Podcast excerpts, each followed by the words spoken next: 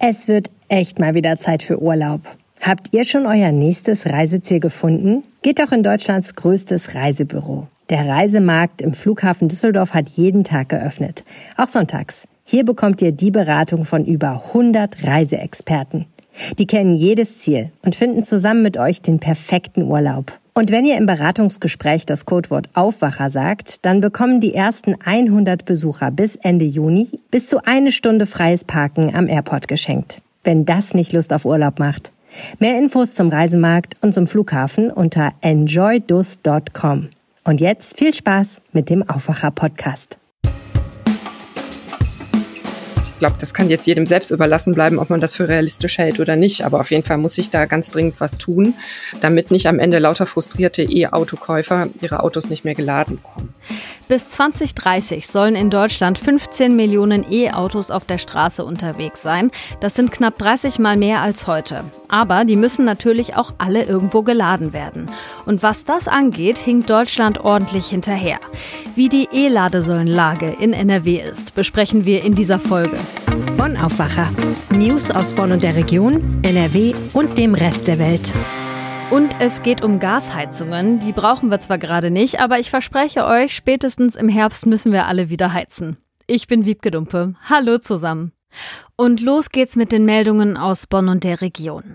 Der legendäre Bonner Club Die Falle am Belderberg hat wieder auf. Der Club war viele Jahre zu, jetzt startet der Bonner Gastronom Andreas Jurlich einen neuen Versuch. Das wollte er eigentlich schon 2019, aber es gab baurechtliche Probleme und die Corona-Pandemie. Am Wochenende war die erste Party. Geplant ist, dass jetzt freitags die Aftershow-Party der Playa Electronica in der Falle fortgesetzt wird. Und samstags können dann Veranstalter oder geschlossene Gesellschaften in der Falle feiern. Abi-Feiern und 18. Geburtstage wird es in dem Club aber nicht geben. Seit fast zehn Jahren verkauft Luciano das Straßenmagazin 5050 in Bonn. Meistens steht er vor dem Bio-Supermarkt am Bonner Busbahnhof oder vor dem Eingang des Münsters. Der 61-Jährige wurde vor allem durch seine Heroinsucht arm. Seit sechs Jahren ist er clean, sieht gesund und gepflegt aus, findet aber keinen Job. Das Straßenmagazin 5050 gibt seinem Leben Regelmäßigkeit und Struktur. Das Schlimmste ist für mich, wenn die Leute mir Geld geben, aber kein Heft haben wollen, sagt Luciano. Das Magazin 5050 gibt es seit fast 25 Jahren. Es kostet 2,80 Euro. Die Hälfte geht an den Verkäufer, mit der anderen Hälfte wird die Produktion finanziert. In Rheinbach protestiert ein 84-Jähriger seit zwei Monaten gegen den Braunkohletagebau und für den Klimaschutz. Immer an der gleichen Stelle. Er fordert konkret, dass das Dorf Lützerath erhalten bleibt. Um den Braunkohletagebau Garzweiler weiter auszudehnen, will RWE das Dorf vollständig abreißen, wie schon viele andere zuvor. Bei Demonstrationen zum Erhalt des Hambacher Forstes war der 84-Jährige auch schon dabei und jetzt steht er in der Rheinbacher Kernstadt und will mit Menschen über Klimawandel und Klimaschutz ins Gespräch kommen. Im besten Fall so lange, bis Lützerath gerettet ist. So, jetzt verlassen wir Bonn und die Region und schauen auf unser erstes Top-Thema. Ich selber habe kein E-Auto, aber ich könnte mir schon vorstellen, dass mein nächstes Auto vielleicht eins wird. Und bei mir in der Straße gibt es tatsächlich auch eine öffentliche Ladesäule. Das ist aber gar keine Selbstverständlichkeit, denn Deutschland hinkt ordentlich hinterher, was das E-Ladesäulennetz angeht. Meine Kolleginnen Claudia Hauser und Dorothee Krings aus der Redaktion der Rheinischen Post haben zu dem Thema recherchiert. Und Dorothee ist jetzt zu Gast im Aufwacher. Hi. Hallo. Wie steht NRW denn da in Sachen E-Auto-Ladesäulen?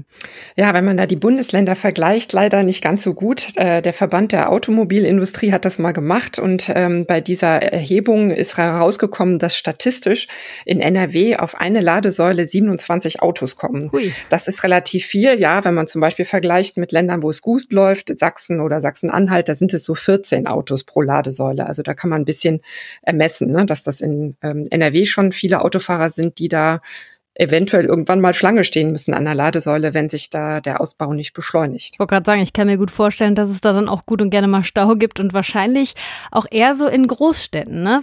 Genau, meine Kollegin, die Claudia, hat sich das auch nochmal äh, im Detail angeschaut, die Daten, die es da jetzt gibt. Und tatsächlich in Städten wie Köln oder Düsseldorf sind es sogar 33 beziehungsweise 32 Autos pro Ladestation. Man könnte ja meinen, in der Stadt sind alle total äh, für E-Mobilität zu haben und da geht der Ausbau schneller.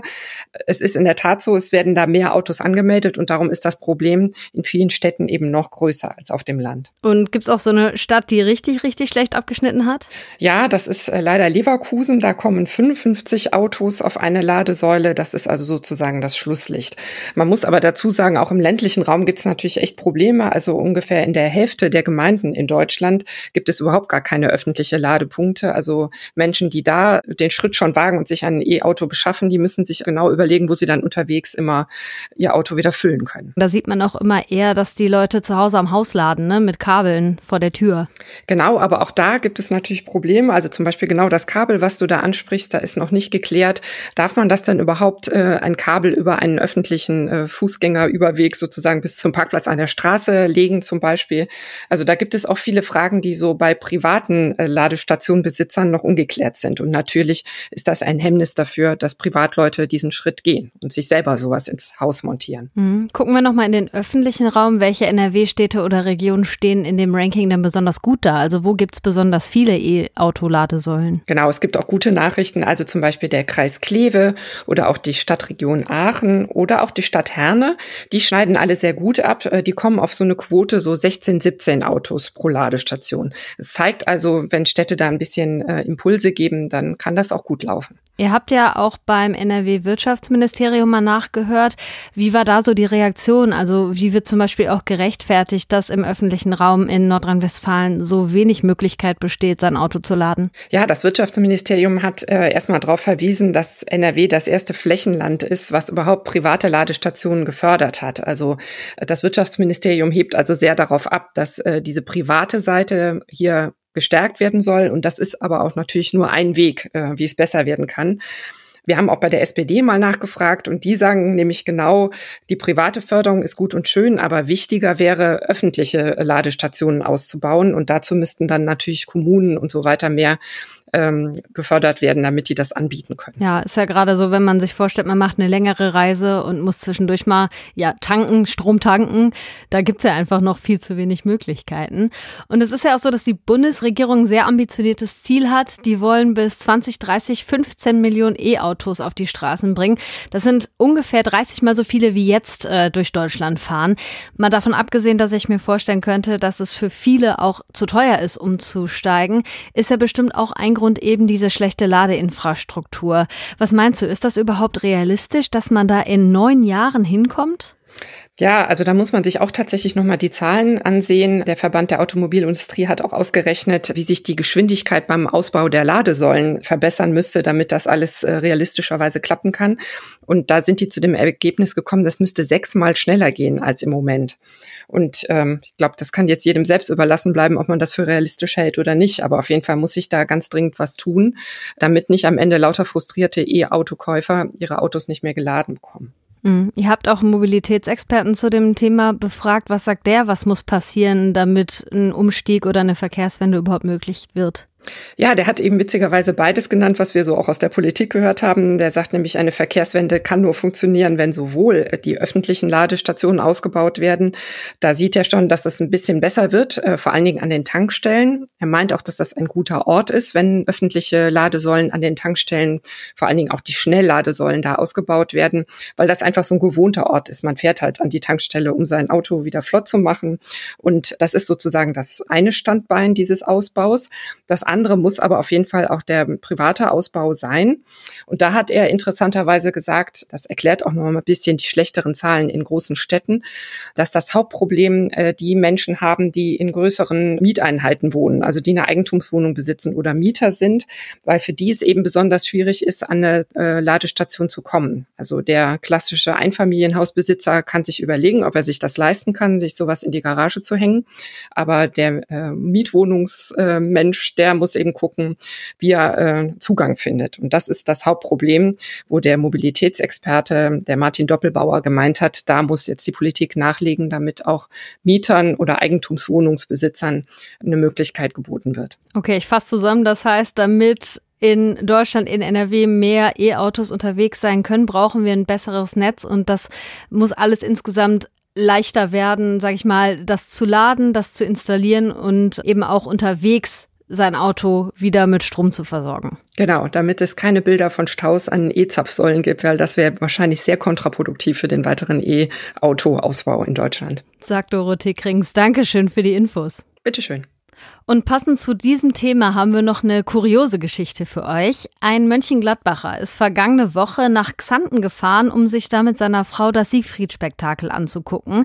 Die beiden haben ein E-Auto und haben während der Veranstaltung das Auto geladen. Das kann man ja machen an solchen, wie gerade beschrieben, öffentlichen E-Ladestationen. Als die beiden zurückgekommen sind, hatten sie aber ein Knöllchen an der Windschutzscheibe. Michael Höhing aus dem Aufwacherteam. Warum? Ja, hallo Wiebke, das ist eine ganz unglückliche Geschichte. Alle Ladesäulen im Umkreis, die waren besetzt und in einer App ist ihm dann die Ladesäule in der Xantner Innenstadt vorgeschlagen worden. Was der Autofahrer nicht wusste, inzwischen ist die Straße, in der die Säule steht, eine Fußgängerzone. Das ist recht neu und das konnte er als Auswärtiger auch nicht wissen. Schilder gab es aber trotzdem, dass das eine Fußgängerzone ist. Aber wenn da eine E-Auto-Ladesäule steht, da kann man ja tatsächlich auch mal ein bisschen skeptisch werden. Das wäre mir auch nicht anders gegangen. Das Ordnungsamt ist Streife gelaufen danach aber, hat die Knolle über 55 Euro hinter den Scheibenwischer gehängt. Oh Mann, das ist wirklich doof gelaufen. Ähm, er hat sich doch bestimmt bei der Stadt beschwert, oder? Ja, das hat er. Bei der Stadt und er hat sich auch an die Lokalredaktion der Rheinischen Post in Xanten gewandt, hat dort seinen Ärger Luft gemacht. Er sieht das natürlich überhaupt nicht ein, das Geld zu bezahlen. Schließlich ist die Ladesäule in Betrieb und sie wird auch über Apps beworben, dass sie dort steht und dass man sie nutzen kann. Die Säule funktioniert auch mit einem Ladetarif vom ADAC. Die Stadt sagt, trotzdem Pech gehabt. Das Bußgeld bleibt, es kann nicht zurückgenommen werden. Der Mann sei schließlich unerlaubt in die Fußgängerzone gefahren und hat da geparkt und das darf er nicht.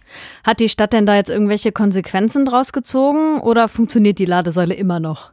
Ja, sie funktioniert tatsächlich noch, aber die Stadt hat einen Zettel dran gehängt. Diese Ladesäule ist vorübergehend gesperrt, steht da drauf. Bitte verlassen Sie umgehend den Bereich der Fußgängerzone. Für den Mönchengladbacher dann leider zu spät. Danke, Michael, für die Infos. Ja, sehr gerne. So, nächstes Thema. Geht tatsächlich auch um Energie. Wann hattet ihr das letzte Mal die Heizung an? Ist vermutlich schon eine Weile her und bei den Temperaturen, die für die nächsten Tage in NRW angesagt sind, braucht ihr die Heizung auch erstmal nicht. Aber im Herbst, da steht die nächste Heizperiode an und ich glaube, ich lehne mich nicht zu weit aus dem Fenster, wenn ich sage, die wird teuer. Gas ist Mangelware und wegen des Konflikts mit Russland, wegen des Kriegs in der Ukraine, ist auch unklar, wie das mit der Gasversorgung in Zukunft aussieht. Viele, die jetzt eine neue Heizung brauchen, fragen sich deshalb, lohnt sich eine neue Gasheizung überhaupt noch? Die Antwort bekommt ihr jetzt von Julia Marie Braun aus der Rheinischen Post Wirtschaftsredaktion. Hallo. Hallo Wiebke. Kurze Bestandsaufnahme. Die meisten Leute heizen mit Gas, oder? Ja, das stimmt. 52 Prozent der Menschen heizen mit Gas. Das hat vor kurzem eine Umfrage äh, von Forsa ergeben.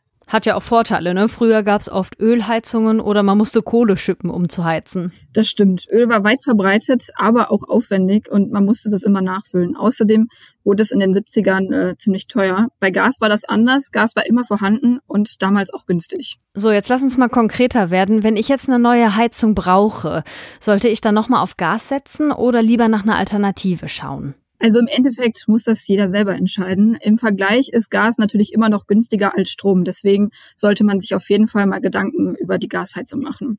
Aber auch die Wärmeluftpumpe zum Beispiel, die mit Strom betrieben wird, also durch erneuerbare Energien, durch Solarkraft, äh, die gibt's auch. Und gut bei diesen Heizungen ist es, ähm, dass keine Energie verloren geht.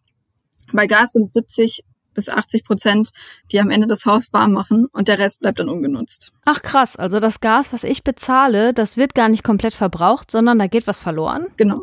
Wie teuer ist denn eine Gasheizung im Moment? Also eine Gasheizung kostet so zwischen 6.000 bis 14.000 Euro und ähm, das natürlich das Material da drin, der Gasanschluss und auch die Montage. Wer jetzt nur den Kessel tauscht, weil der vorher schon eine Gasheizung hatte, muss so etwa 5.000 bis 8.000 Euro einplanen. Kann man sich das denn fördern lassen? Genau, also es gibt eine Förderung und zwar für äh, Heizungen, die auch mit erneuerbaren Energien äh, betrieben werden. Und die kann man beantragen beim Bundesamt für Wirtschaft und Ausfallkontrolle. Jetzt sind wir ja mitten in der Energiewende und viele wollen auch auf erneuerbare Energien setzen.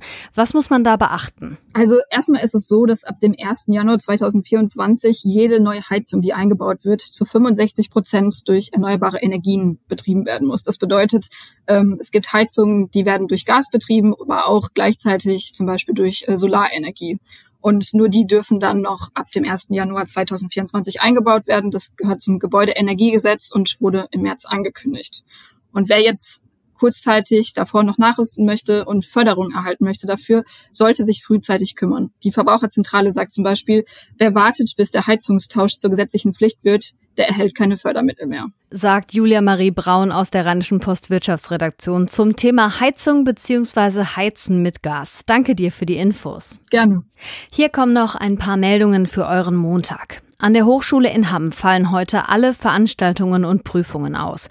Grund ist der Messerangriff am Freitag. Ein laut Polizei psychisch kranker Mann war in einer Vorlesung mit einem Messer auf Menschen losgegangen und hat dabei vier verletzt. Eine 30-Jährige ist später im Krankenhaus an den Verletzungen gestorben. Der Mann leidet nach Angaben der Polizei an Wahnvorstellungen und ist jetzt in einer psychiatrischen Klinik. Die IG Metall hat die Beschäftigten in der Stahlindustrie für heute wieder zum Streik aufgerufen. Unter anderem in Duisburg, Siegen, Recklinghausen und Bochum sind Aktionen geplant. Mit dem Streik soll der Druck auf die Arbeitgeber vor der vierten Verhandlungsrunde morgen erhöht werden. Die Gewerkschaft fordert 8,2 Prozent mehr Lohn. In einem Angebot am Freitag hatten die Arbeitgeber 4,2 Prozent mehr vorgeschlagen. In Münster werden heute die Studienergebnisse zum Missbrauch im Bistum Münster vorgestellt. Historiker der Westfälischen Wilhelms-Universität haben darin Fälle sexualisierter Gewalt aus über 70 Jahren untersucht. Es geht um mutmaßliche Taten von katholischen Priestern und anderen Amtsträgern im Bistum Münster seit 1945. Das Friedensforschungsinstitut SIPRI stellt heute den Jahresbericht zu weltweiten Atomwaffenbeständen vor. Daten aus dem Vorjahr haben darauf gedeutet, dass weltweit mehr Atombomben einsatzbereit waren als zuvor. Gleichzeitig hatte sich die Gesamtzahl der atomaren Sprengköpfe aber verringert. Und zum Schluss noch der Blick auf das Wetter. Heute wird es wieder ein bisschen kühler als am Wochenende und es sind viele Wolken unterwegs, teilweise auch mit Schauern. Abends kann die Sonne rauskommen, dazu höchstens 22 Grad. Ab morgen kommt der Sommer zurück. Neben ein paar Wolken scheint überwiegend die Sonne bei Werten bis 24 Grad und am Mittwoch sind sogar bis 28 Grad drin. Das war der Aufwacher am Montag. Falls ihr uns was Gutes tun wollt, gebt dem Aufwacher-Podcast doch fünf Sternchen bei Spotify und Apple Podcast. Dann freuen wir uns hier in der Redaktion und andere können uns noch besser finden. Danke schon mal dafür. Ich bin Wiebke Dumpe und ich wünsche euch einen tollen Start in die Woche. Mehr Nachrichten aus Bonn und der Region gibt's jederzeit beim Generalanzeiger. Schaut vorbei auf ga.de.